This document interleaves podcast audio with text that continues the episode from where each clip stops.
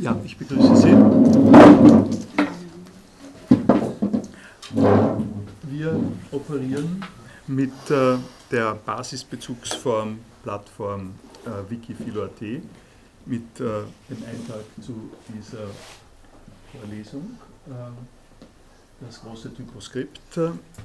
Ich sage das deswegen jetzt mal hier zur Orientierung, weil es Leute gibt, die die Vorlesung nicht visuell mitbekommen, sondern vom äh, Tonband äh, her, beziehungsweise von der MP3-Aufnahme äh, her nachvollziehen. Da ist immer so ein bisschen Orientierungsproblem, worüber spreche ich. Also ich werde hin und wieder einfließen, worum es geht im Hinblick auf die Seite. Das wird in dieser Lehrveranstaltung sehr häufig sein, weil ich sehr stark angewiesen bin auf die äh, Visualisierung äh, dessen, äh, worum es hier geht.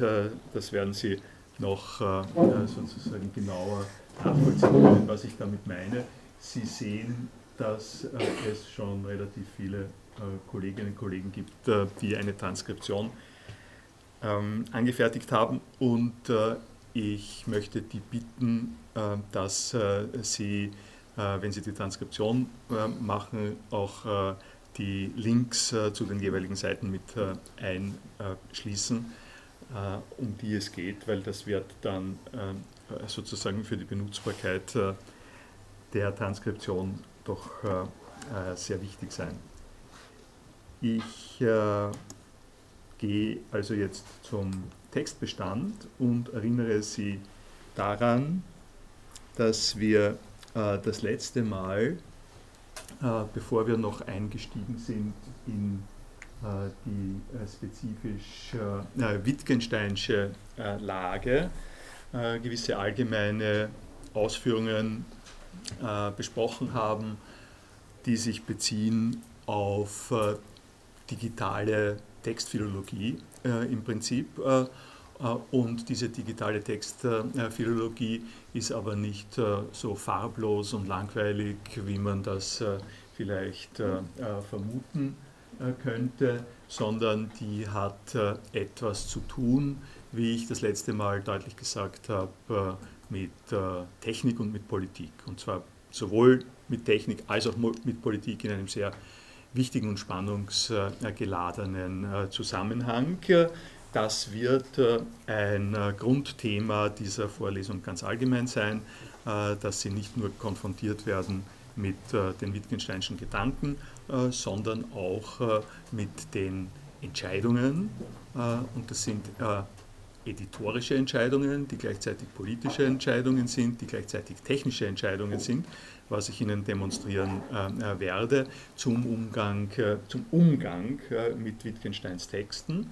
da können Sie als erstes mal noch das Misstrauen haben, dass das doch zwei ganz unterschiedliche Dinge sind. Also nehmen Sie das Beispiel des gerade jetzt äh, im äh, wieder auftauchen befindlichen äh, Leonardo da Vincis in den Medien berichtet. Ganz allgemein in der Kunstgeschichte ist es so, sie haben Materialkenntnisse, das heißt, wie groß ist das Bild, wie gut erhalten ist das Bild, welche Farben, äh, welche Techniken werden dem Bild angewendet. Äh, das wollen die Kunstgeschichtlerinnen alles äh, ganz genau wissen. Aber der Grund, warum unsere Interessiertheit sich auf diese Bilder bezieht, ist nicht, weil das Bild so und so groß ist oder weil das Bild in Öl gemalt ist oder ein Aquarell ist, sondern der Grund ist äh, äh, wie soll ich es mal sagen, weil es gut ausschaut. Äh, das ist jetzt ein bisschen unterbestimmt, aber weil es wichtig ist, weil es einen Akzent setzt, weil es in unserem Verständnis von visueller Umgebung, von Geschichte und so ein Statement macht.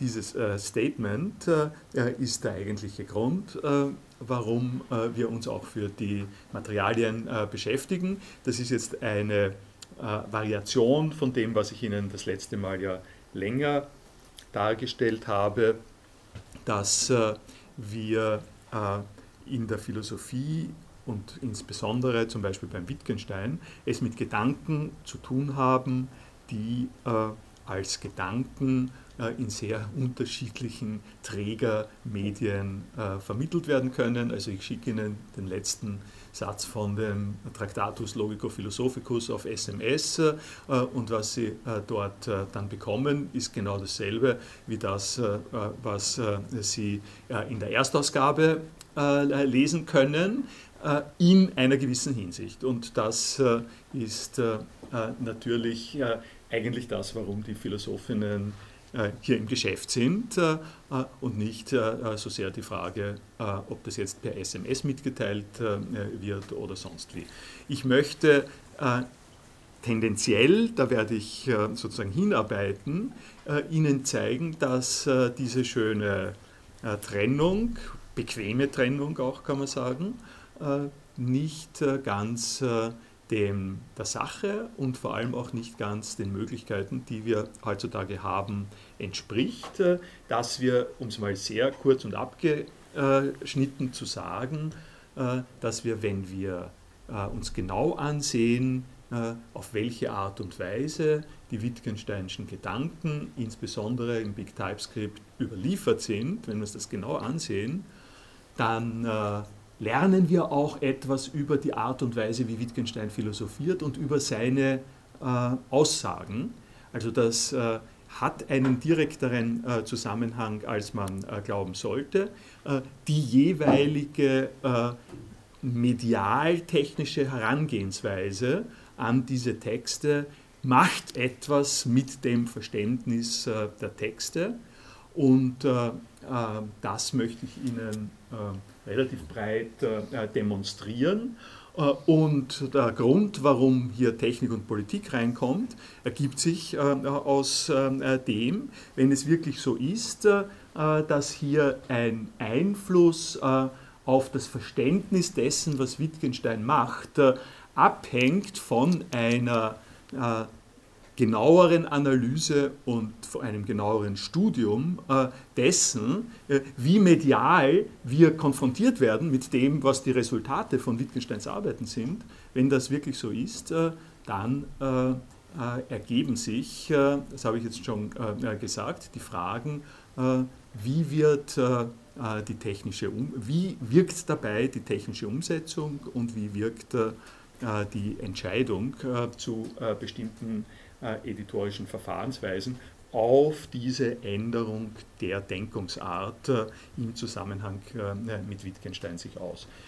Ähm, das also kurzer Rück- und Vorblick, um Ihnen das zunächst einmal vorläufig an einem kleinen Beispiel handgreiflich zu machen, ohne noch auf irgendwas Inhaltliches äh, bei Wittgenstein einzugehen, äh, äh, werde ich in der heutigen Stunde anhand eines kleinen, äh, ganz kleinen Fragmentes, äh, es handelt sich insbesondere um die ersten drei Zeilen äh, dessen, was im Big TypeScript steht, werde ich Ihnen ein bisschen nachzeichnen, welche äh, Möglichkeiten wir haben, äh, um uns äh, dem hier zu nähern.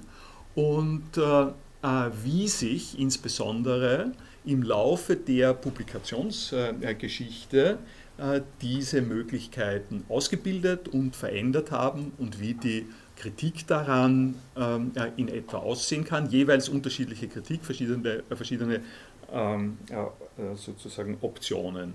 Sie können äh, das, was ich jetzt hier mache und äh, ganz allgemein, was ich in der Vorlesung habe, also einerseits als was philosophisch, technisch, politisches betrachten. Sie können es auch betrachten und ich warne Sie, wenn Sie dann nicht ein bisschen einen Sens dafür haben, dann werden Sie den Spaß an der Vorlesung vermutlich bald verlieren.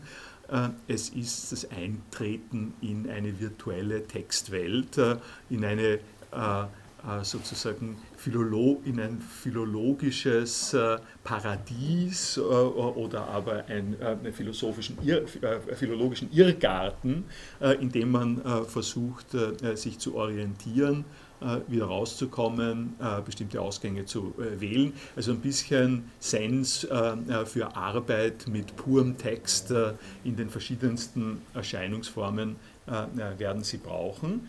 Ähm, und ein Beispiel davon gebe ich Ihnen jetzt eben kondensiert als Anfang dieser Beschäftigung mit dem Big äh, TypeScript. Äh, in der weiteren Folge äh, gehe ich dann noch genauer auf äh, diese Sachen ein und vor allem auch auf die äh, Entstehung und äh, werden mal schauen, wie weit wir damit kommen. Also wenn wir es sehr positivistisch betrachten, in einer Art und Weise, die es jetzt auch erst gibt äh, für unseren Zusammenhang äh, äh, mit der erstens mit der Vorhandenheit von digitalen Faximiles und der Verbreitung der digitalen Faximiles gehen wir mal positivistisch davon aus, dass so etwas wie das, was Sie hier sehen, eine 1 zu 1 äh, äh, digital äh, getreuliche Wiedergabe äh, von dem ist, äh, was äh, im Big TypeScript als Anfang steht. und ich lese es einmal ganz einfach vor. Kann man denn etwas anderes als einen Satz verstehen oder aber ist es nicht erst ein Satz, wenn man es versteht? Also kann man etwas anders als Als-Satz äh, äh, verstehen.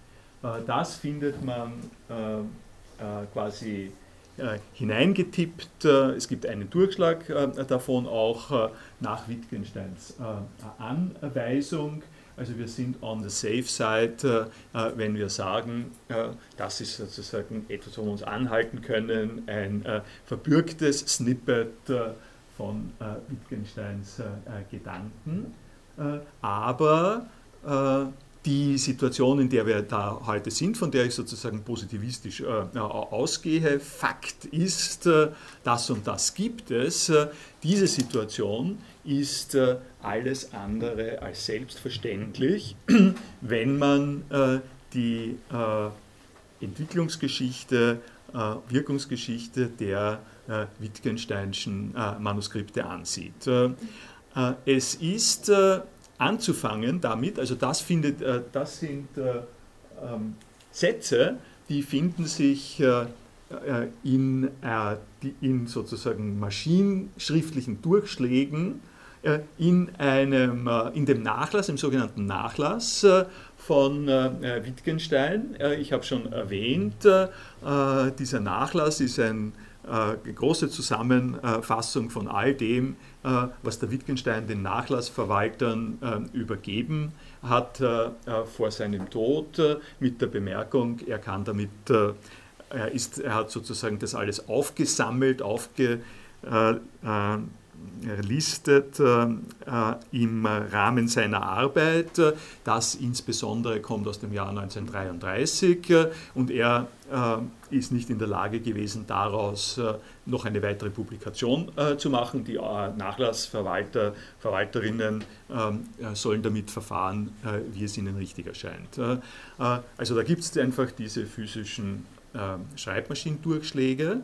Äh, was, mit diesem, was mit dem ganzen äh, Wittgensteinschen Nachlass äh, passiert ist, ist maßgeblich dadurch gekennzeichnet, dass Georg von Wricht, einer der Nachlassverwalter, das zunächst einmal inventarisiert hat und dafür drei Kategorien eingeführt hat das eine sind die Manuskripte, das andere sind die Typoskripte und das dritte sind die Diktate. Äh, das sind die drei Hauptkategorien, äh, mit denen ähm, von Wricht arbeitet. Äh, und er hat die, so gut es geht, das ist nicht immer möglich, es gibt Überschneidungen, zeitlich geordnet und, geordnet und nummeriert. Das hier ist wovon wir hier reden, mehr oder weniger der Anfang, es ist vorher noch das Inhaltsverzeichnis, werden wir gerade sehen. Ähm, aber das ist der Anfang des sogenannten Typoskripts 213. Das Typoskript 213 ist nach der von Richt Katalogisierung das Big Typescript, das heißt die Bezeichnung dieses Maschinenschriftkonvolutes. So fängt das hier an und die Frage, äh, die die Nachlassverwalterinnen äh, nun äh, zu konfrontieren hatten, ähm, war die, ich habe jetzt da 20 bis 25.000 Seiten, was veröffentliche ich? Wie, was hole ich heraus? Dazu muss man auch noch sagen, also Wittgenstein ist, ist ähm, wann ist er gestorben? 51, ne? Ja. 51 gestorben. Äh, war ein Star in äh, der englischen Philosophieszene, äh, ist in Wien zum Beispiel überhaupt nicht wirklich wahrgenommen worden. Er war zwar ständig in Wien, man muss dazu wissen, sozusagen ein bisschen lokale Geschichte und Lokalkolorit. In Wien hat sich nach der Machtübernahme der Nazis, also Anschluss 38, hat äh, sich der Wiener Kreis, äh, der ein, einen äh, Eindruck gehabt hat und eine Hochschätzung gehabt hat für Wittgenstein, äh, hat sich zerschlagen, äh, ist ins Ausland äh, geflohen, emigriert und anstelle des Wiener Kreises, insbesondere am Institut für Philosophie, hat sich in unterschiedlichen Graden der Rabiatheit äh, die Nazi-Ideologie äh, hier äh, festgesetzt. Also, und das, und das Wichtige ist jetzt, Sie kennen ja die ähm, in etwa nehme ich an, wenn Sie mich darüber was fragen, sage ich es Ihnen jetzt sozusagen on the spot. Der wichtige Punkt ist, dass die Vertreibung des Wiener Kreises und die Besitzergreifung der hiesigen äh, akademischen Philosophie äh, durch äh, Philosophen, äh, die, äh, sagen wir mal, der Heimwehr nahegestanden sind, die einem christlich-konservativen Weltbild nahegestanden sind. Diese Besitzergreifung, das ist der entscheidende Punkt, die, war 1945 bei weitem nicht zu Ende, sondern eher im Gegenteil, die hat erst angefangen. Ähm, äh, äh, das hat auch ein bisschen etwas damit zu tun, dass in der äh, Devastierung nach dem Zweiten Weltkrieg die Rückbesinnung auf Werte des, der Ethik, des Abendlandes, der europäischen Kultur sehr stark wahrgenommen worden sind. Nach meiner Einschätzung unter anderem deswegen, weil das die äh, Position war, mit der man gegen die, äh, mit der man sein eigenes Selbstbewusstsein äh, und seine eigene kulturelle Identität gegen die Besetzer, gegen die sozusagen optimal ähm, in ähm, Anschlag bringen konnte.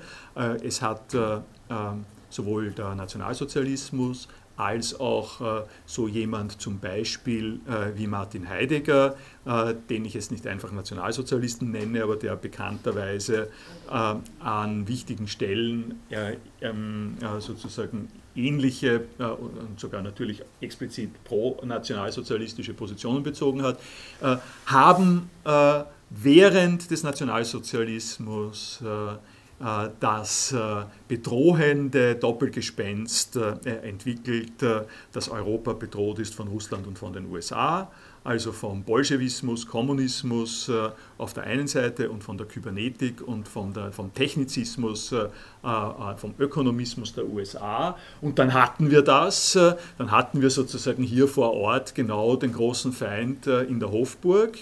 Was macht an dieser Stelle die Kulturnation Österreich? Sie besinnt sich auf ihr Erbe und beruft hier Professoren, die davon erzählen, wie, äh, wie großartig der deutsche Idealismus ist äh, und insbesondere wie großartig Heidegger ist, auch äh, der das alles schon vorausgesehen hat. Ich karikiere ein bisschen, sage nur, der Wiener Kreis hat nach 1945 trotz der radikal geänderten Umstände hier praktisch keine Chance gehabt. Es gibt ein, zwei kleine Ausnahmen. Es gibt zum Beispiel, es gibt eine Sendung, wenn Sie das interessiert, in der Philosophischen Audiothek, Audiothek Philo.at, habe ich eine Sendung gemacht mit Daniel Kubi äh, zum frühen Feierabend. Äh, die äh, würde ich in dem Zusammenhang äh, empfehlen. Sie können die leicht aufrufen, audiothek.philo.at. Äh, schauen Sie mal nach Feierabend und, und Kubi.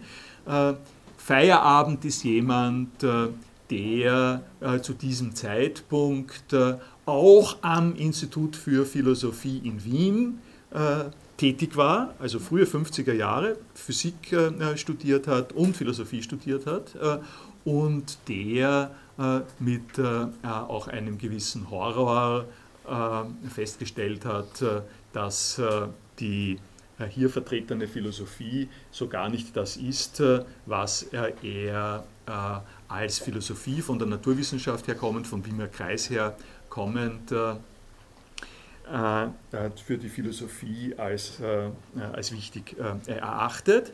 Feierabend, das, darum erwähne ich ihn an, an der Stelle, war aber jemand, der auch Wittgenstein noch wahrgenommen hat und der sogar von den philosophischen Untersuchungen, die als erstes nach Wittgensteins Tod erschienen sind, auf Initiative der Nachlassverwalterinnen 1953 äh, äh, von diesen philosophischen Untersuchungen äh, schon mal ein Review geschrieben hat. Das war die Feierabend an der Stelle mit einem Professor, der tatsächlich aus den USA gekommen ist, der heißt PAP, PAP, Arthur Papp, äh, war, hatte hier gearbeitet, aber Arthur Pep konnte sich äh, hier nicht halten. Äh, der Trend in die existenzialistisch-abendländische Tradition war zu stark. Feierabend ist auch ausgewandert. Kurzum, warum erzähle ich Ihnen das alles? Weil Wittgenstein hier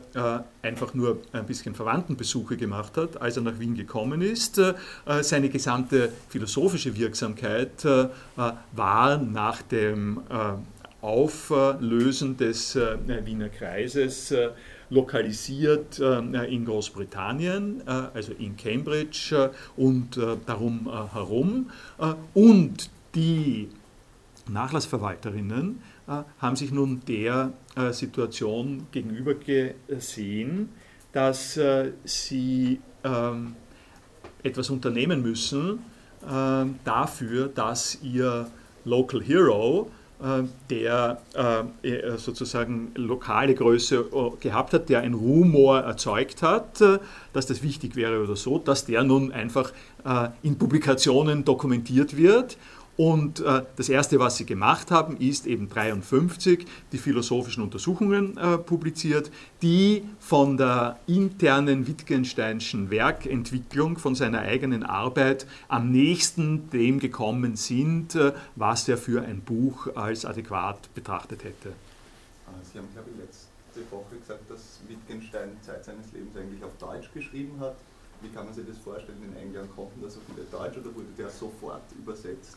Nein, er wurde überhaupt nicht äh, sofort übersetzt. Er hat, äh, er, er, wenn Sie sich den Nachlass anschauen, es ist alles auf Deutsch. Er hat, äh, äh, äh er, er hat äh, Vorlesungen auf Englisch gehalten.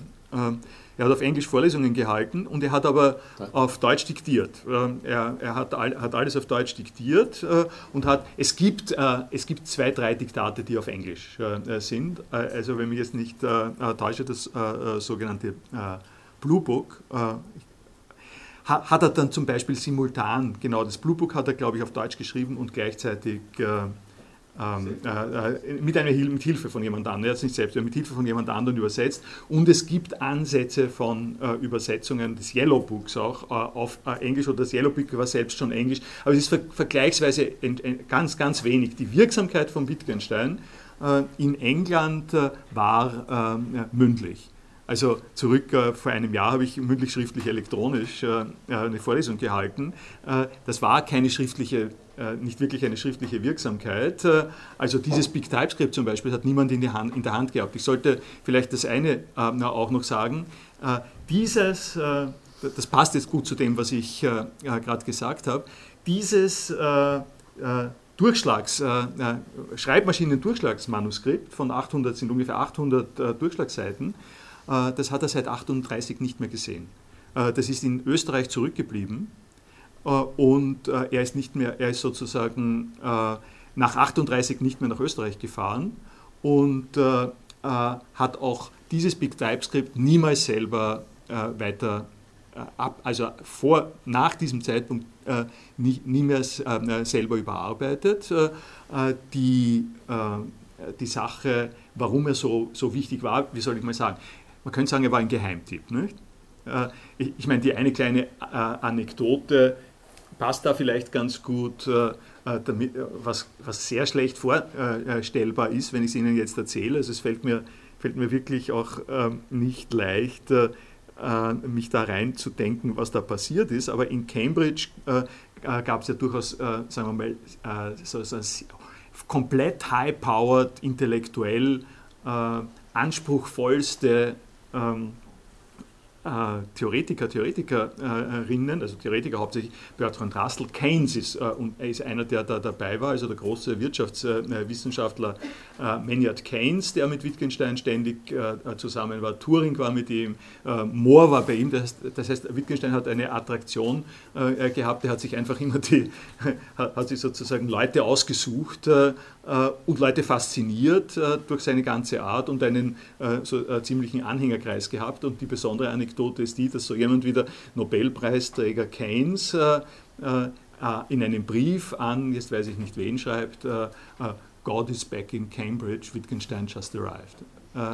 Also da kann man sich vorstellen, ähm, wie kraftvoll äh, äh, seine Wirksamkeit gewesen ist. Aber sie ist nicht, sie ist präzise nicht äh, über diese Dinge gekommen. Er war nach 38 noch einmal da, um seine Schwestern zu retten. Er war, äh, er war auch nach äh, 45 noch da. So. Er, ist auch, äh, er ist auch nach 45, er ist glaube ich 51, also kurz 50, 51, ist auch in Wien. Feierabend hat ihn in Wien auch noch getroffen. Äh, er war auch, ähm, also das mit seinen Schwestern ist äh, eine, bestimmt, eine besondere Geschichte, die ähm, äh, uns sozusagen hier jetzt nicht direkt beschäftigt. Es gibt zwei ähm, Bücher, wenn Sie das interessiert, die sich jetzt sehr genau mit diesen biografischen Umständen beschäftigen. Äh, Alexander Waugh, W-A-U-G-H, äh, der hat ein Buch geschrieben, das heißt The House of Wittgenstein. Waugh ist ein, ähm, ein Opernkritiker ursprünglich und das The House of Wittgenstein ist ein sehr belegreiches, gut recherchiertes Buch äh, so im Sinn, äh, man könnte sagen, die Dynastie, äh, die Dynastie der Wittgensteins, würde man es am besten überschreiben. Beginnt beim Urgroßvater, beschreibt den Vater, den Karl Wittgenstein, der einer der reichsten Männer Österreich, ungarischen Monarchie gewesen ist ein Industriemagnat, könnte man sagen, und der, sozusagen ein, ein wesentlicher Bestandteil dieses der House of Wittgenstein äh, handelt über Paul Wittgenstein. Äh, der Paul Wittgenstein, der ja Pianist äh, war und äh, seinen Arm verloren hat, äh, seinen rechten Arm im äh, Ersten Weltkrieg und der einen Namen für sich gemacht hat als ein Pianist, der mit einem Arm gespielt hat. Das hat ihn sozusagen als Opernkritiker da reingebracht. Aber was Sie da drin finden, wenn Sie sich anschauen, man muss dazu sagen, es ist es ist sozusagen in der lockerflockigen äh, US-amerikanischen äh, Weise geschrieben, äh, nämlich so, äh, dass da keine Fußnoten äh, äh, da sind und die Belege alle am Ende versammelt sind. Das heißt, es ist schon ausgewiesen, es ist belegt, aber das ist für die Leute, ähm, die die Details wollen, am Ende des Buches. Und der Stil ist dadurch gekennzeichnet, wenn ich Ihnen, Sie, Sie werden es leicht ermessen können, wenn ich Ihnen sage, der 25. Oktober war ein äh, heller Sommertag äh, und äh, die Vögel äh, zwitscherten, sowas äh, in dieser Art. Ja. Also es könnte sogar sein, äh, dass er recherchiert hat in der meteorologischen Wetterkarte, aber diese Art von Lokalkolorit kommt da ständig drin. Paul Wittgenstein war wütend so in, in diesem Stil. Nicht? Das macht das Lesen vergnüglich und ärgerlich gleichzeitig, aber wenn Sie wissen wollen, wie das mit den Schwestern gewesen ist, wie das mit dem Geld gewesen ist, warum der Wittgenstein da in Wien gewesen ist, wie das alles organisiert ist, vor allem wenn Sie, wenn Sie so ein bisschen sensationslüstern sind und wissen wollen, wie sich die Geschwister der Reihe nach und tödlich zerkracht haben äh, im äh, Laufe äh, dieser sozusagen Unternehmungen. Dann lesen Sie ähm, Alexander Waugh. Es gibt eine zweite Publikation, die vor kurzem herausgekommen ist im Transkript Verlag von Nicole Immler ähm, und die ähm, hm, heißt irgendwie das, das, Autobiografische bei Wittgenstein, oder ich weiß jetzt nicht genau, wie es heißt, Nicole Immler finden Sie leicht, Transkript Verlag. Äh, die macht etwas äh, sehr Pfiffiges, nämlich äh, das Familiengedächtnis der Wittgensteins, so heißt sie. Die stellt zwei Dokumente gegeneinander oder konvolute Dokumente nebeneinander. Einerseits die autobiografischen Ansätze, Bemerkungen von Wittgenstein selbst und zweitens die äh, Familienchronik der Hermine Wittgenstein, das ist die älteste äh, Schwester, äh, die äh, für den Zweck der Familie, die äh, ja dann äh, an, in bestimmten Zweigen ähm, sozusagen sehr zahlreich geworden ist und die so eine Familienchronik geschrieben hat und das sozusagen der Sens des biografischen, autobiografischen, äh, der äh, hier äh, in der Familie selber drinnen gewesen ist, den finden Sie an der Stelle wissenschaftlich dokumentiert. Das ist also eine Dissertation, nicht in dem Sinn ein Buch für die, für die breitere Öffentlichkeit, aber dort haben Sie, dort haben Sie da, dort haben Sie die Daten auch, auch im Prinzip. Hm? Ich habe neulich so ein dünneres Buch gelesen, so 120 Seiten, wo im groben Zügen das Auch, und zwar welche, welches? Ach, ja. im Moment. Ich kann es nicht Mal mitnehmen. Ja, schauen Sie mal, äh, schauen Sie es mal. Ja. Gut, dazu noch Fragen äh, äh jetzt? Wenn nicht, äh, äh dann äh, erzähle ich, sage ich Ihnen jetzt, warum ich diese Ausführungen über die Situation in Wien und Oxford Anfang der 50er Jahre gemacht habe weil äh, nachdem die philosophischen Untersuchungen äh, äh publiziert waren äh, äh, und einen, einen, wie soll man das sagen, bedeutenden Einfluss sofort gehabt haben. Das heißt, der Geheimtipp Wittgenstein ist in der, ab den Mitte der 50er Jahre in, in Oxford, in Cambridge, im angloamerikanischen Bereich äh, äh, generell ähm, äh, sozusagen verwandelt worden in, in, eine, einen, riesigen, in einen riesigen Einfluss. Der, also Wittgenstein war der Philosoph lang, lange Zeit, das ist, hat, hat sozusagen eine ganze, mehrere Generationen als äh, die wesentlichen philosophischen Impulse geprägt. Äh, also ähm, ich, ich, erspare mir jetzt äh, die Themen alle zu nennen, äh, die durch den Wittgenstein und durch die philosophischen Untersuchungen das erste Mal in die Debatte gekommen sind.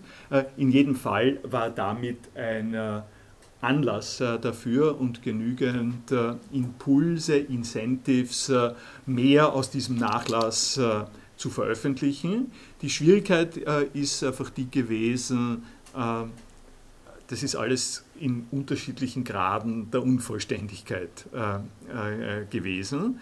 Äh, man äh, äh, hatte, das ist ja immerhin sozusagen schon 60 Jahre äh, her, man hatte damals, sagen wir mal, Vorstellungen von Philologie, die noch nicht die Ressourcen gehabt haben, die auch ein bisschen weniger ausge äh, prägt waren als die, die wir äh, heute haben, äh, vor der Aufgabe, was publiziert man da, hat man, hat man also Entscheidungen treffen müssen. Das ist jetzt mein spezieller Punkt.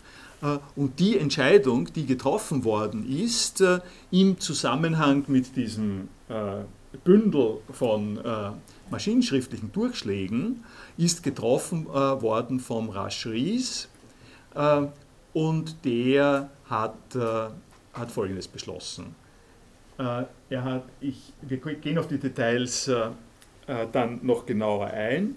Im Prinzip hat er vorgefunden, äh, Sie äh, sehen das hier klein angedeutet schon, aber das ist ganz völlig trivial. Er hat sozusagen eine Maschinenschreibvorlage äh, vorgefunden, die in wichtigen, ausgedehnten Teilen von Wittgenstein ganz rigoros überarbeitet worden ist. er hat also herumgezeichnet und zwar nicht nur äh, drüber geschrieben, durchgestrichen, nochmal drüber geschrieben, unterstrichen oder sowas ähnliches, äh, sondern er hat äh, im Laufe seiner Arbeit, 33 bis 37 ungefähr, hat er Teile durchgestrichen, dazu geschrieben, an die Seite geschrieben, alles, alle möglichen, also tiefgreifenden Eingriffe in diese Schreibmaschinenvorlage gemacht. Und äh, da, sodass äh, ähm, äh, Rasch Ries nicht irgendwie in der glücklichen Lage war, dieses Manus Manuskript äh, äh, zu haben, äh, sondern fünf Jahre Arbeit oder vier Jahre Arbeit von Wittgenstein an dem Manuskript gleichzeitig. Was hat der Rasch Ries gemacht? er hat auf eine sehr detailreiche und unglaublich äh, äh, motivierte, äh, detektivische Art und Weise begonnen, ne, ja, hat, hat, er, hat er also ja, hat begonnen, hat das auch zum Teil durchgeführt.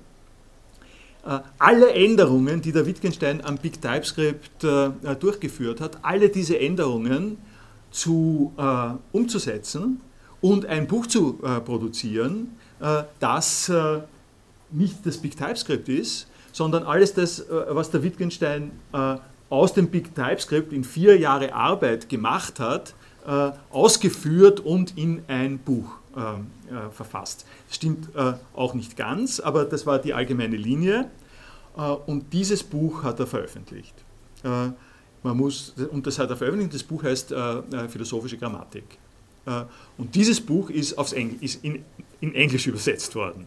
1974 äh, äh, in englischer Übersetzung von Arthur äh, Kenny publiziert worden. und das ist die Philosophical Grammar.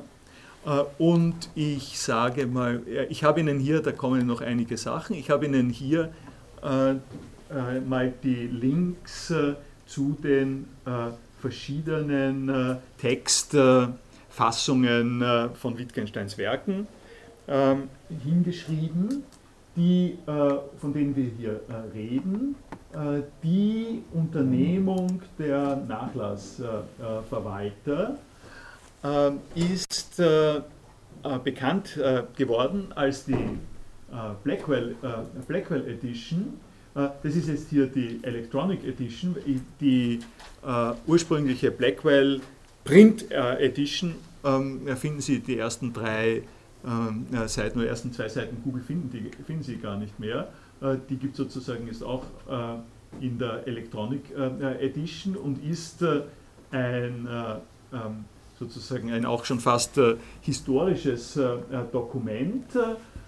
und Sie haben, haben hier die Folge dessen, was äh, was da in, bei Blackwell äh, erschienen ist. Äh, und das, da finden Sie hier die Philosophical Grammar, edited by Rush Rees, translated by Anthony Kenny, Oxford 74 erschienen. 75 sind die philosophischen Bemerkungen erschienen, 79 die Notebooks, also die Notizbücher, Blue and Brown Books schon 69, äh, das, äh, die Philosophical äh, Investigations, philosophischen Untersuchungen, also zweite Ausgabe ist 81 erschienen, eben die erste Ausgabe war hier, die zweite, ja hier ist die 58, die, 53 wird da nicht angeführt. ähm, diese Blackwell Edition ist in Deutschland in die gesammelten Werke von Wittgenstein sozusagen übergegangen. Die haben es natürlich ein bisschen leichter gemacht, konnten es sich leichter machen, weil das war alles auf Deutsch vorhanden, die mussten das nicht übersetzen. Und hier haben sie die philosophische Grammatik Band 4 der Surkamp-Ausgabe.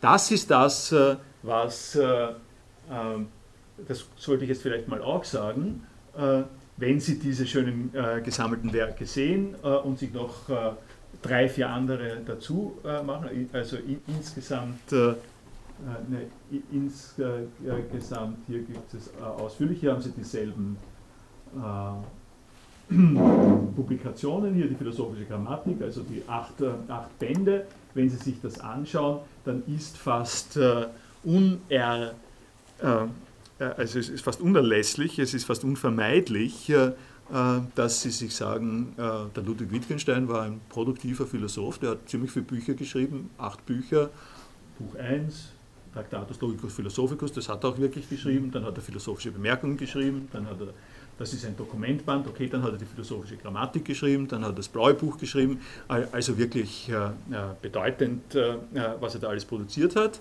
äh, und das ist alles äh, sehr mit Vorsicht zu nehmen, weil die Bücher, die Sie hier in der Hand haben, sind eben keine Bücher von Wittgenstein, sondern sind an dieser Stelle bei der philosophischen Grammatik äh, äh, Resultat der Anstrengung vom Rasch Ries etwas äh, zu rekonstruieren, was der Wittgenstein gern äh, geschrieben hätte, was er, das muss man dazu sagen, wenn man sich genauer anschaut, was er da tut, äh, was er schon während er daran geschrieben hat, immer neu verändert hat und was er mit Sicherheit niemals hätte publiziert, äh, wenn er gesehen hätte, was der Raschries äh, äh, sozusagen als vorläufiges Endresultat davon konstruiert hat.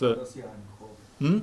Da dreht er sich im Grab. Da dreht er sich, da, da dreht er sich im Grab um. Und das ist eine erste Bemerkung, die ich mache über Medien und Philosophieren damit Sie nicht allzu lange äh, warten müssen. Wir sind, äh, wir sind sozusagen gewohnt äh, äh, zu sagen, Aristoteles hat Bücher geschrieben, Spinoza hat Bücher geschrieben, Kant hat Bücher geschrieben, Hegel hat Bücher geschrieben, Wittgenstein hat Bücher geschrieben. Nein, er hat keine Bücher geschrieben.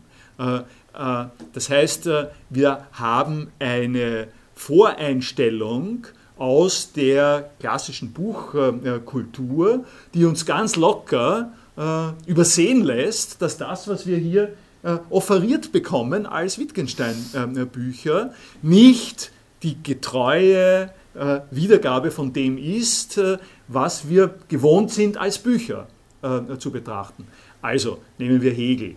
Ähm, es ist bekannt, dass es Mitschriften von Vorlesungen von Hegel gibt, zum Beispiel Ästhetikmitschriften und sowas, die aus den äh, die sozusagen angefertigt worden sind von Leuten, äh, die da drin gesessen sind, äh, die man ergänzen kann mit Hegels Vorlesungsnotizen und wo man sagen kann, das ist ein Buch, das der Hegel nicht verfasst hat, aber ähm, das macht jetzt nicht so viel aus, weil der Hegel hat sozusagen genügend Bücher in eigener Verantwortung verfasst.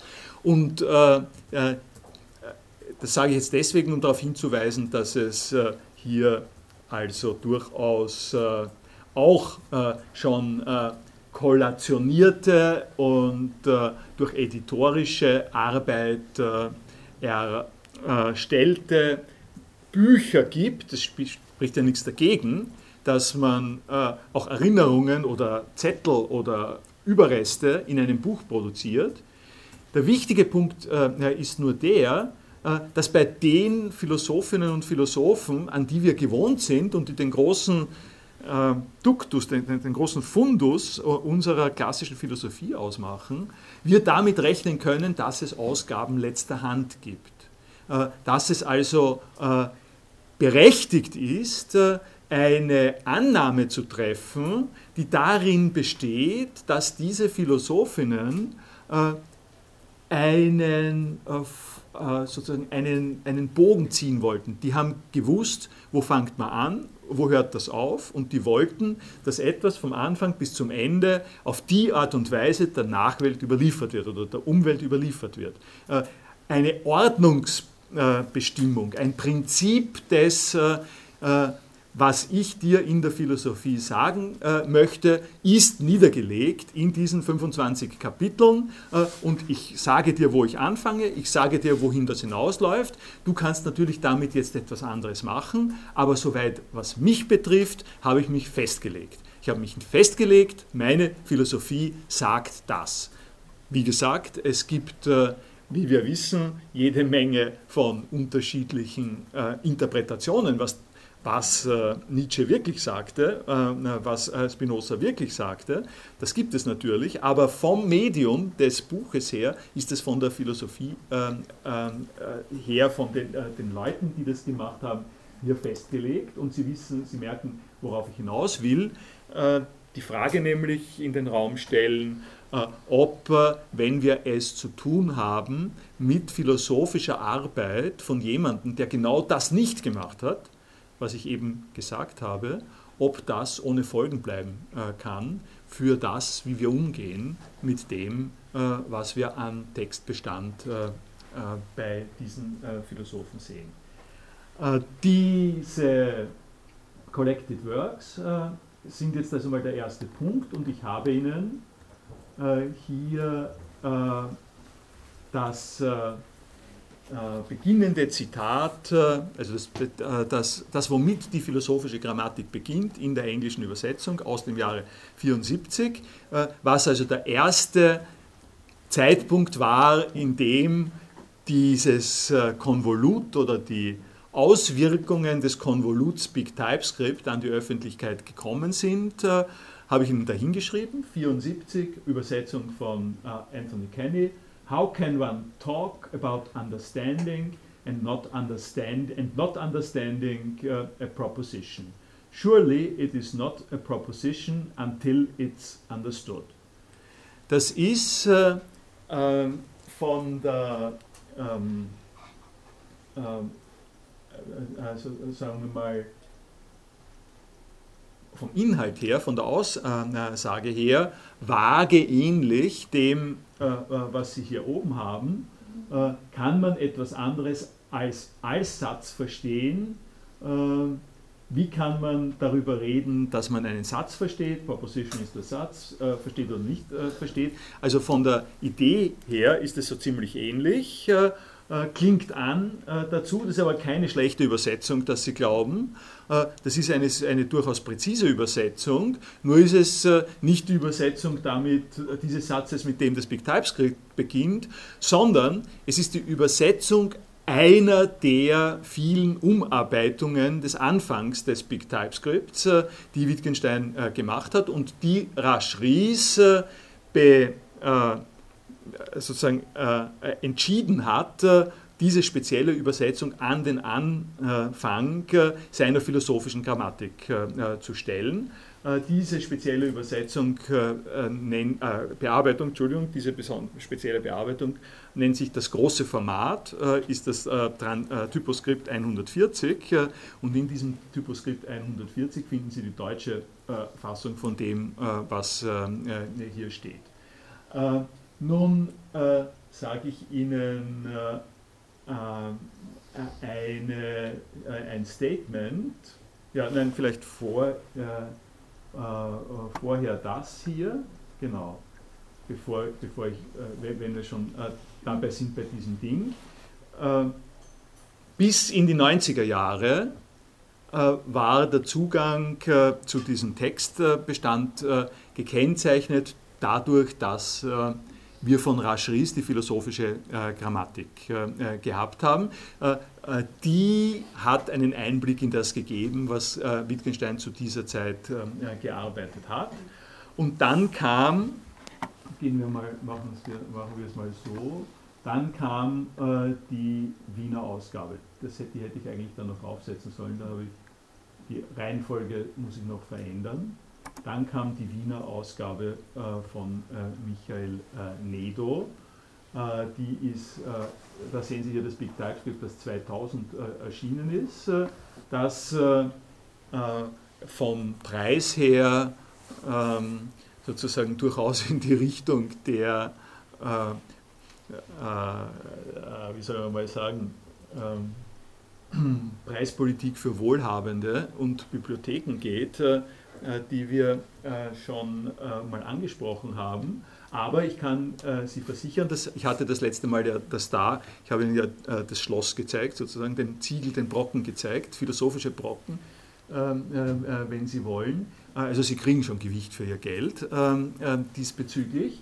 Ähm, aber um das nicht sozusagen nur negativ zu betrachten, gibt es an der Stelle eine ganz entschiedene äh, erste Intervention äh, gegen das äh, Vorgehen in der philosophischen Grammatik und von Raschris. Und Michael Nedo, also Michael Nedo ist ein, ein, ein Deutscher, ähm, hat gesagt, äh, beschränke, beschränke ich jetzt mal die Wiener Ausgabe, die Wiener Ausgabe betrifft äh, den Arbeitskomplex der Wittgensteinischen Manuskripte von 1929 bis 1934. Also was er da alles zu dieser Zeit geta äh, getan hat, das sind vielfältige unterschiedliche Quellen, kommen wir auch noch äh, zu sprechen. Und äh, Nedo hat äh, die Erlaubnis äh, der Nachlassverwalter gehabt, diesen Komplex auf eine editorisch saubere Art und Weise neu, äh, also erstmals eigentlich, äh, herauszugeben. Und das Big TypeScript äh, hat er nun so behandelt, dass er gesagt hat, ich publiziere eine Nacktversion sozusagen des Big TypeScripts, eine pure Version, bevor irgendetwas von Wittgenstein an diesem TypeScript noch handmäßig, händisch gearbeitet worden ist. Ich, ich editiere jetzt einfach das, was, auf dieser Schreib was, die, was die Schreibmaschinenfassung ist. Das ist der Band 11 der äh, Wiener Ausgabe äh, des äh, Big TypeScripts. Und in, dieser, in diesem Band 11, darum habe ich das jetzt gesagt, ist die äh, finden Sie das hier, äh, hier können Sie das gemeinsam sehen. Das ist eben die Grundlage äh, davon und das ist der Punkt, wie, das ist sozusagen das erste, wie es in der Wiener Ausgabe vorkommt. Sie sehen, es, ist hier nichts verzeichnet, es fehlt das Aber hier, es ist das Verstehen nicht unterstrichen äh, es ist allerdings dieses als Satz äh, hervorgehoben. Das heißt, das ist die. Hm? Das hier? Ja, das ist, äh, ein, da ist, hat er was eingefügt und dann durchgestrichen. Kann man nicht noch. Das kann man, ich habe versucht, das im Faksimile genau zu machen. Es gibt, äh, äh, es gibt eine Lesart, äh, also ähm, wenn, wenn man da die philologische Arbeit betrachtet, auf das komme ich noch, gibt es eine Lesart, äh, da hätte er geschrieben nur und die andere sagt, es ist unklar. Also ja. Es, ja. Aber das ist schade, weil das ist, darf ich sagen, auf, ja. auf das, weil ich, so, ich habe da auch drüber gelesen, äh, vor 50 Jahren Informatik studiert, ein bisschen den philosophisch angehauchten äh, Heinz Zemanek. Zemanek, ja, Zemanek, ja. Und äh, wenn ich das so lese, ist für mich die so, wahrscheinlich bin ich zu blöd, aber für mich ist die Sache anklar. Den ersten Satz kann man nur syntaktisch verstehen. Wenn etwas gewissermaßen zwischen zwei Punkte ist, ist ein Satz, ob es begreift oder nicht. Und das zweite ist semantisch, es ist etwas nur ein Satz, wo man begreifen kann. Sie gehen ja jetzt, äh, äh Sie gehen jetzt auf den Inhalt ein. Ja, äh, inhaltlich. Da, ja, da braucht brauch man ungefähr zwei Vorlesungsstunden. Das eine eine Wort. Ich, ich brauche noch zwei Vorlesungsstunden, auf, um auf den Inhalt zu kommen. Also, Geben Sie mir noch die Zeit. Äh, ich sage Ihnen aber jetzt. kommt es auch noch? Aber sicher. Äh, äh, also natürlich sage ich Ihnen dann was. Also ich, Sie müssen nicht glauben, dass mir das nicht sehr wichtig ist, auch inhaltlich, das kommt noch. Ähm, ich nehme mir aber den Luxus dieser Zeit an der Stelle, um um Ihnen den, sozusagen den ganzen Hintergrund zu zeigen. Also ein bisschen, bisschen Geduld, bitte um etwas Geduld. Das, war jetzt, das ist jetzt sozusagen jetzt dazu da, dass Sie sehen, was der Michael Nedo damit gemacht hat. Und ich gehe damit vielleicht jetzt weiter so. Sie sehen hier so eigenartige äh, Zahlen. Äh, über diese Zahlen äh, und über äh, sozusagen über die Problematik der Wiener Ausgabe ähm, füge ich jetzt vielleicht äh, sinnvollerweise gleich das nächste an. Ähm, sie, äh, also das, man, kann, man kann sagen, ähm, angesichts der fast nicht zu handhabenden ähm, Überfrachtung der Arbeit, die an diesem äh, Big TypeScript äh, geleistet worden ist, äh, ist es eine saubere Lösung zu sagen, okay, erster Schritt, äh, wir dokumentieren äh, zunächst einmal das, äh, was da gewesen ist. das ist die Wiener Ausgabenlösung. Nun weiß der Michael Nedo natürlich auch, dass, dass es da und das ist der wichtige Punkt, dass es Vorstufen dazu gegeben hat äh, und dass es Überarbeitungen gibt. Und was tut er? Äh, Im Sinne dieser sauberen Lösung, äh, jede dieser Stufen kommt in ein eigenes Buch. Äh, die, ich habe Ihnen schon ein bisschen etwas gesagt über die nachfolgenden Dinge, also was mit diesem Ding hier weiter passiert. Und ich habe Ihnen das letzte Mal auch schon was gesagt äh, über die Zettel, äh, die Wittgenstein äh, angefertigt hat, also Schreib-, äh, Notizhefte, äh, Manuskriptbände, getippte Manuskriptauszüge, zerschnittene ähm, Bestandteile der Schreibmaschinendurchschläge äh, von den getippten äh, Manuskriptauszügen, äh, die dann zusammengeflickt worden sind in das Big TypeScript. Das sind alles Vor, Vorstufen. Und die Wiener Ausgabe macht das folgende: Sie macht hier sozusagen die Pur-Version, dann schreibt sie hier den Verweis darauf hin, wo in anderen Ausgaben der Wiener Ausgabe, in anderen Büchern der Wiener Ausgabe, dieses äh, spezielle Snippet schon vorkommt äh, und äh, im Zusammenhang mit den Folgewirkungen gibt es dann extra Bücher aus der Wiener Ausgabe, die dokumentieren, wo finden Sie die weitere Geschichte dieser jeweiligen äh, Textüberarbeitungen. Das heißt, ähm, Sie können wenn Sie, äh, wenn Sie einen Schreibtisch haben, der ungefähr so groß ist äh, wie, dieser, wie diese Fläche hier, können Sie sehr angenehm sieben Bücher der Wiener Ausgabe nebeneinander legen. dann haben Sie den Urtext, dann haben Sie, dann haben Sie so drei verschiedene Urtexte und dann haben Sie noch zwei Konkordanzbände und Sie können auf diese Art und Weise verfolgen, äh, wo das herkommt und wo das hingeht. Äh, das können sie und das ist äh, also für Gelehrtenleben ist das durchaus attraktiv.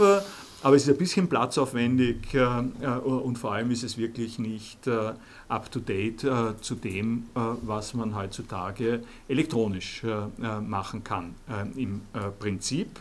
Es ist sozusagen resolut bezogen auf die Buchwelt und die gewisse Ironie der Sache ist also die, dass man jetzt äh, mit einer entschiedenen Strategie des Eintretens für die Welt der großen, gewichtigen Bücher dokumentiert eine Arbeit von Wittgenstein, äh, die niemals zu einem Buch geführt hat, äh, sondern ständig unterwegs war, ständig intertextuell weiter verwickelt worden ist. Die Beispiele dafür kann ich Ihnen jetzt, wir werden genügend davon haben, weil ich mich jetzt auf das eine Ding beschränke, äh, lasse ich die Beispiele äh, äh, zunächst einmal weg. Das ist auch einer der Gründe, würde ich vermuten, dass die, Wien, dass die Nachlassverwalter ähm, nicht wirklich so begeistert waren von dem, was der Michael Nedo da getan hat. Also ich habe Arthur Kenny, den, den, schon genannten Übersetzer einmal bei einem Kongress gehört, sprechen über die Wiener Ausgabe äh, und sein äh, Kommentar war unter anderem der, dass man mit der nicht wirklich also zeitgemäß arbeiten kann, obwohl es schöne Bücher sind. und das war einer der Gründe, warum, soll ich hier vielleicht auch sagen, Michael Nedo und der Springer Verlag, ist die Wiener Ausgabe, die er bei Springer sozusagen publiziert hat, ursprünglich angekündigt haben, eine solche Ausgabe von Wittgenstein in 70 Bänden äh, und äh, äh, die Erlaubnis äh, zur Herausgabe äh, des Materials nach 1934 aber nicht bekommen hat. Das äh, gab es einiges Tauziehen, politische Interventionen. Der österreichische Staat sollte subventionieren, aber es hilft nichts, wenn der österreichische Staat subventioniert, wenn die Nachlassverwalter äh, die, Berecht, äh, die, sozusagen die Erlaubnis nicht erteilen. Das heißt, die Wiener Ausgabe mit diesen Prinzipien ist in Wirklichkeit stehen geblieben bei diesem Big TypeScript-Komplex und wird nicht weitergeführt, weil die Erlaubnis der Nachlassverwalter fehlt und der Grund, ein wichtiger Grund für äh, diese fehlende äh, Erlaubnis äh, ist das Konkurrenzunternehmen zur Wiener Ausgabe. Die, dieses Konkurrenzunternehmen ist an die Öffentlichkeit getreten, zufälligerweise eben auch genau im Jahr 2000 und das ist die sogenannte Bergen Electronic Edition. Und darüber spreche ich dann ein bisschen äh, später. Äh, vorher will ich äh, noch eines machen. Ich springe aber jetzt doch äh, äh, noch woanders hin, weil ich Ihnen das zumindest, äh, das zumindest doch zeigen möchte. Es gibt einen ähm, Studierenden der Philosophie, der hat eine Diplomarbeit geschrieben vor einiger Zeit bei mir, Nikolaus Reichbauer, äh, und der hat, äh, hat nun das Folgende äh, gemacht. Er hat beginnend von diesen Faximiles, die wir eben jetzt zur Verarbeitung haben, das ist, da sehen Sie das, was, was hier sozusagen der erste Satz ist. Er hat beginnend von diesen Faximiles äh, Synopsen äh, der ersten drei Unterabschnitte der, des Big TypeScripts angefertigt. Äh, und diese Synopsen schauen folgendermaßen aus. Hier äh, benennt er äh, die äh, jeweiligen Einheiten, von denen Wittgenstein hier spricht. Also das ist die Einheit 111. Und schauen wir uns jetzt an, wie das weitergeht. Ähm, das ist die Karriere, äh, wenn Sie so wollen, äh, des äh, Ausschnittes kann man denn etwas anderes als einen Satz verstehen oder ist es nicht erst ein Satz, wenn man es versteht, also kann man etwas anderes als, als Satz verstehen. Ähm, das ist eine Bemerkung von Wittgenstein, die das erste Mal im Manuskript 110 vorkommt. das ist aus dem ähm, Juni 1931 und äh, steht dort in einem äh, bestimmten Kontext. Äh, das ist handgeschrieben. ich, das könnte man sich sozusagen jetzt im Original auch anschauen. das ist handgeschrieben und steht in diesem Kontext. Wittgenstein hat, das ist das äh, Interessante jetzt äh, daran. Das ist jetzt die Illustration von dem, dass ich, wie ich gesagt habe, er hat eben ständig seine Bemerkungen geprüft, ausgeschnitten, neu organisiert.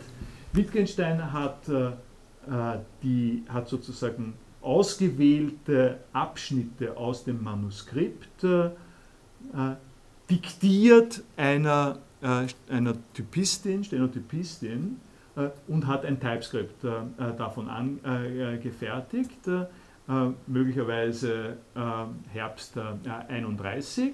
Da davon, also muss ich das so vorstellen, dass er mit dem Manuskript gekommen ist. Da drinnen sieht man die Marken, wo er sagt, das nehmen wir. Und dann sieht man im Typoskript, dass der Reihe nach das, was er im Manuskript ausgewählt hat, getippt worden ist in der entsprechenden Folge. Und, und hier findet sich diese Variante wieder. Das Typoskript 212, Sie, und Sie sehen hier schon eines deutlich, ja, äh, das ist irgendwo mittendrin in dem Manuskript, das ist ebenfalls äh, irgendwo mittendrin in dem Typoskript 211.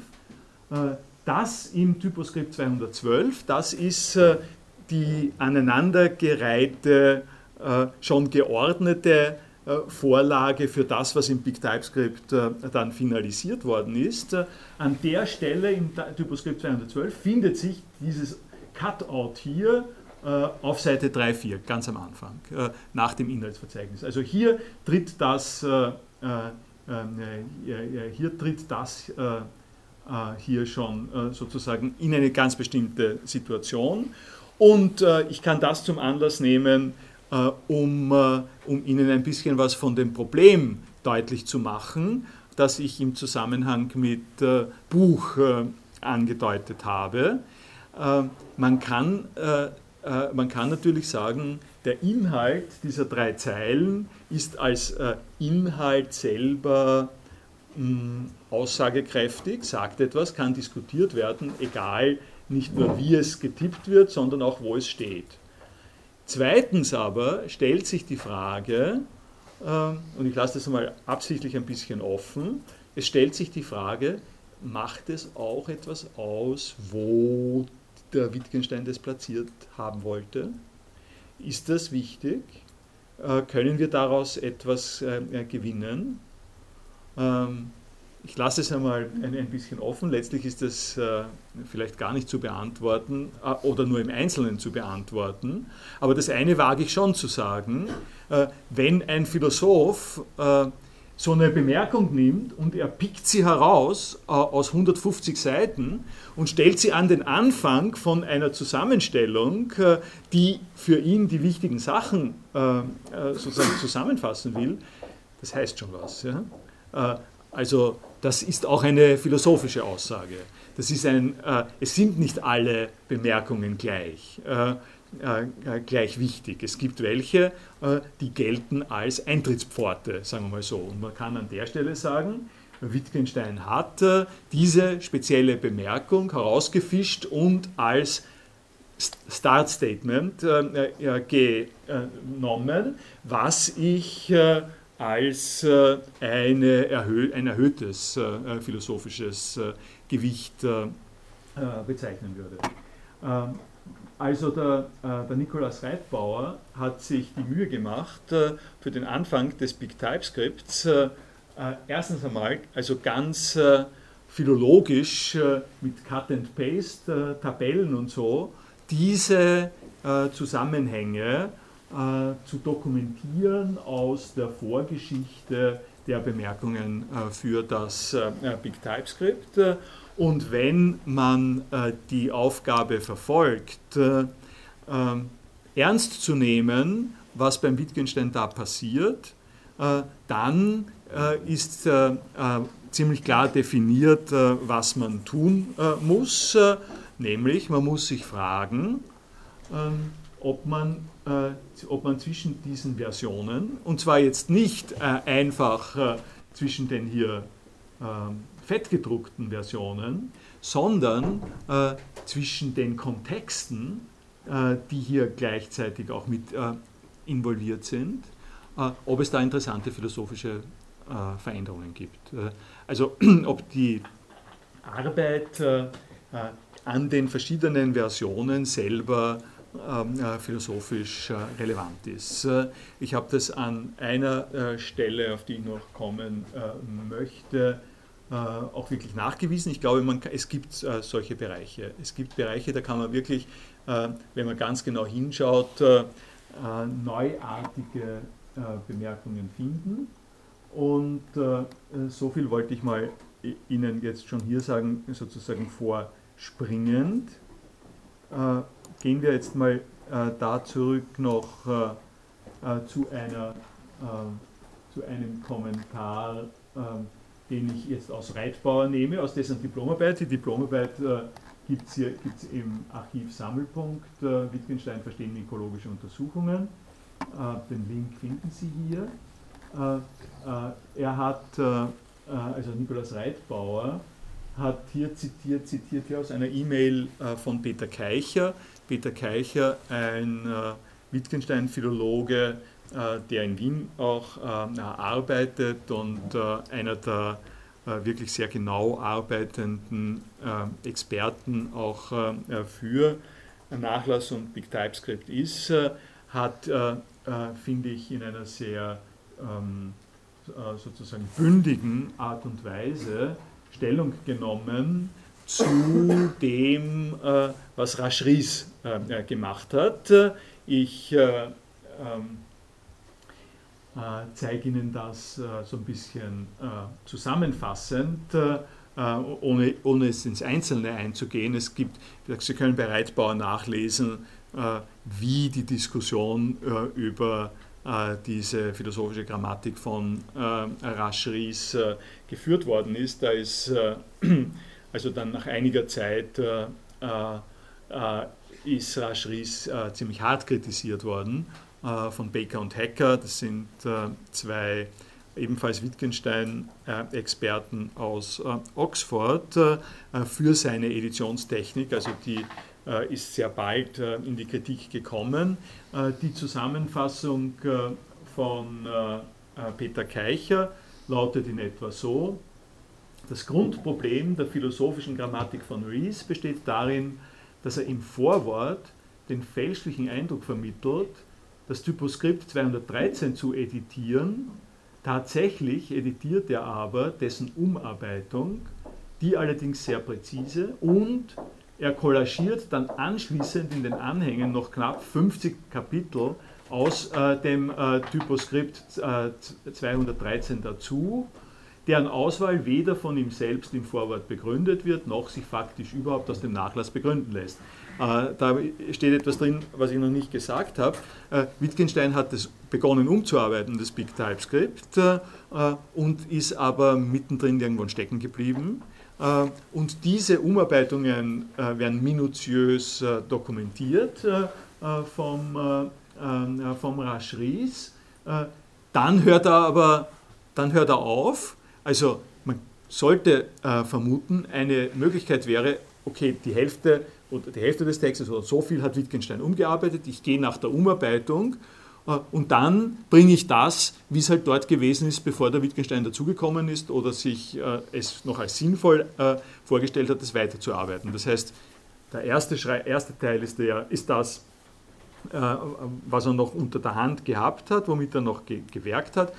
Und dann dokumentiere ich von diesem Manuskript das, was halt übergeblieben ist, auch, weil das ist der Stand der Dinge, so wie es übergeblieben ist. Das tut der Raschris nicht, äh, sondern er bricht dort ab und holt sich 50 Kapitel aus demselben äh, äh, TypeScript dazu, dass er nach eigene, die er nach eigenem Ermessen dort hineinschreibt, sozusagen die interessanten äh, Dinge, das, was halt gerade äh, äh, spannend oder sowas ist, sagt nicht, dass er, dass er nur die Bar nimmt und tut die damit hinein, das meint er damit, äh, dass äh, äh, Peter Keicher nämlich, dass es nicht im Vorwort dokumentiert wird und sich aus dem Nachlass nicht begründen lässt.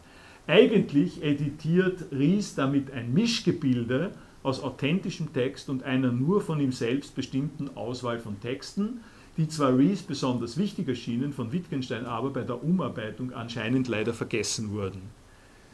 So entsteht der vielleicht gar nicht beabsichtigte Eindruck, Ries habe es sozusagen besser gewusst als Wittgenstein, was in die philosophische Grammatik gehöre. Ähm, äh, Ries hätte A. entweder nur die Umarbeitung äh, edieren sollen, dann hätte nichts dagegen gesprochen, die Kapitel aus 213 wegzulassen, die zusätzlichen, also alles, was nicht umgearbeitet worden ist, oder er hätte B. nur 213 edieren sollen, oder er hätte klar sagen sollen, dass es schwerfällt, sich ein Bild von Wittgenstein faktisch angestrebtem Werk zu machen und dass er sich deshalb als Herausgeber dazu entschieden hat, lediglich eine Auswahl ihm wichtig erscheinender Texte zu veröffentlichen, zu, zu edieren. Das eigentliche Problem der philosophischen Grammatik besteht jedoch darin, dass der Unterschied zwischen dem Big TypeScript von 33 und seiner nachfolgenden Umarbeitung 33 bis 34 verwischt wird. Die Umarbeitung ist vollständig veröffentlicht, während von den insgesamt 140 Kapiteln des Big TypeScripts im Anhang zu Teil 1 und 2 nur 48 äh, Kapitel wiedergegeben wurden. Äh, da haben Sie äh, eine sehr bündige und überzeugende Einschätzung dessen, wie man durch Editionstechnik in diese Textbestand eingreift lasse es äh, äh, jetzt mal äh, dabei und mute Ihnen für den, sozusagen für den allgemeinen Hintergrund fange ich vielleicht das nächste Mal dann nochmal neu an, aber jetzt einmal so zum Abschluss mache ich mal einen schnellen Blick auf die ähm, Alternativen, die zur Verfügung stehen zu äh, Rascheries und zu äh, dem äh, Nedo, der Wiener Ausgabe von Nedo.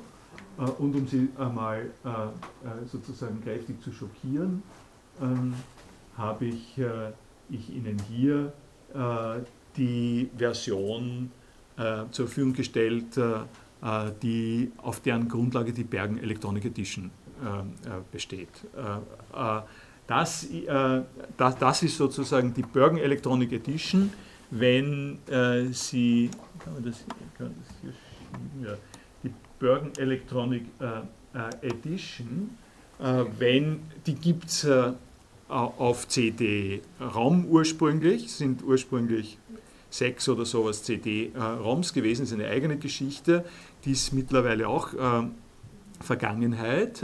Was mit der Bergen Electronic äh, Edition passiert ist, ist, äh, dass äh, sie als, in, in sein, in, als Ganzes gekauft worden ist und zur Verfügung gestellt wird von der Firma Intellex als eine diplomatische und normalisierte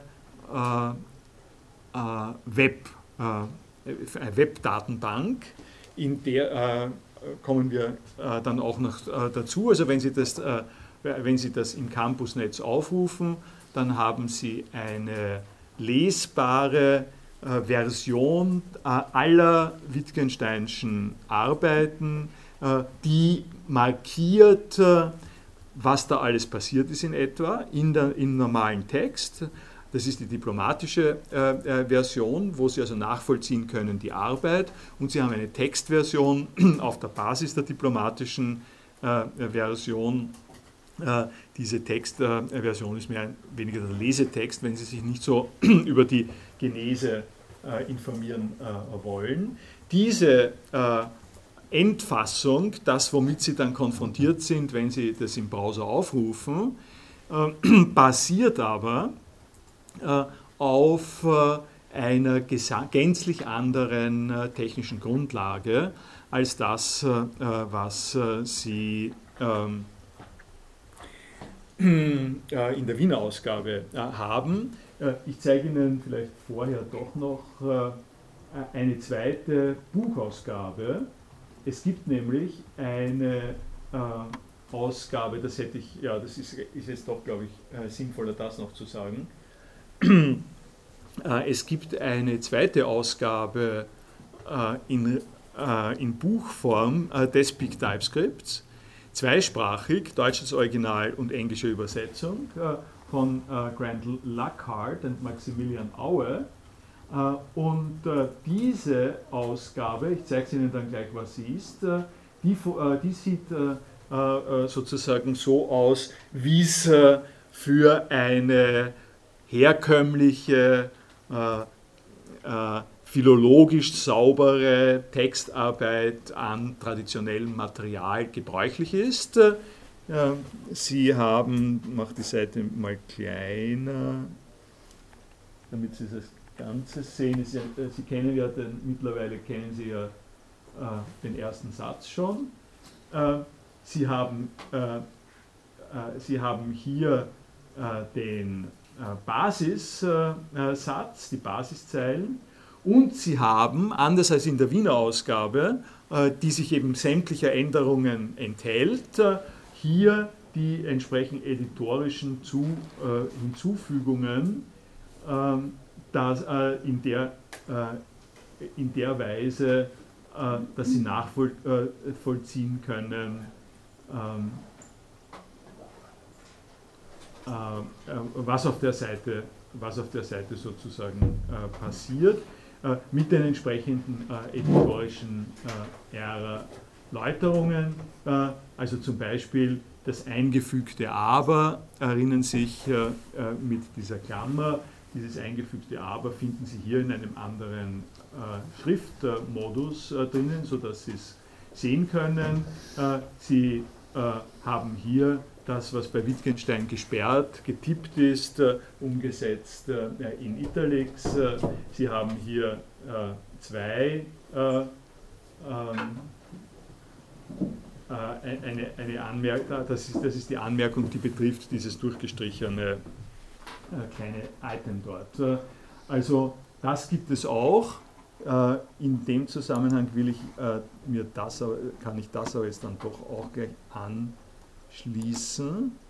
Dieses genannte Buch äh, von äh, Lockhart und Aue, äh, das ist jetzt nun wieder ein bisschen eine äh, politisch-technische äh, Bemerkung, Randbemerkung, die ich mir leiste. Äh, das ist das Buch hier, das bei Wiley herausgegeben ist, auch mal um 125 Euro. Äh, das ist, äh, äh, das ist also, wenn, wenn Sie so arbeiten, wenn Sie mit etwas arbeiten wollen, was dem herkömmlichen philologischen Standard entspricht. Die kleine spaßige Bemerkung, die ich hinzufüge, ist und die etwas damit zu tun hat, wie Bücher heutzutage existieren. Sie finden dieses Buch äh, äh, äh, auch so. Ein kleines Movie.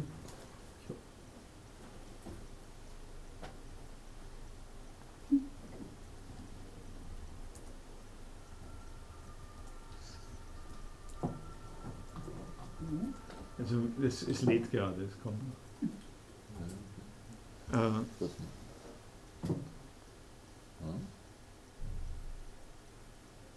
Also es zeigt die Internationalisierung der, der, der Wissenschaft, würde ich ja mal äh, äh, sagen.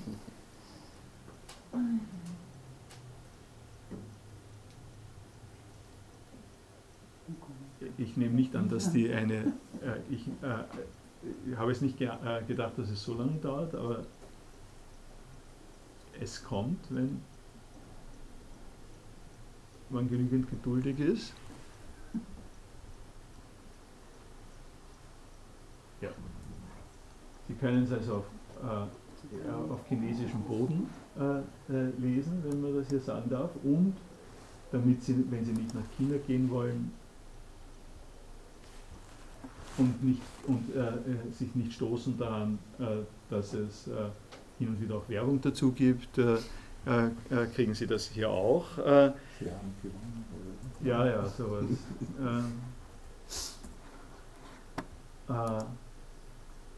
Also diese Seitenbemerkung äh, äh, wollte ich Ihnen äh, vielleicht endlich damit äh, äh, tatsächlich noch sagen, äh, um Ihnen auch ein wenig ein Bewusstsein darüber nahezulegen, dass ich jetzt viel von Büchern ähm, geredet habe und den unterschiedlichen Modifikationen und Erscheinungsformen von Büchern, dass Bücher aber in einer Art und Weise äh, äh, zur Verfügung stehen, äh, wie ich es Ihnen gerade gezeigt habe. Und das, muss man auch dazu sagen, dieses zur Verfügung stehen von Büchern, äh, die Trennlinie zwischen Kommerz äh, und freiem Umgang aufgrund von Piraterie im äh, Wesentlichen auch schon unterwandert, ist auch noch etwas, was zu dem Gesamtbild gehört das ich Ihnen äh, präsentieren will. Äh, und ich lasse es vielleicht da mal und verspreche Ihnen, dass ich das nächste Mal mit diesem, mit diesem Schocker dann beginnen werde. Danke.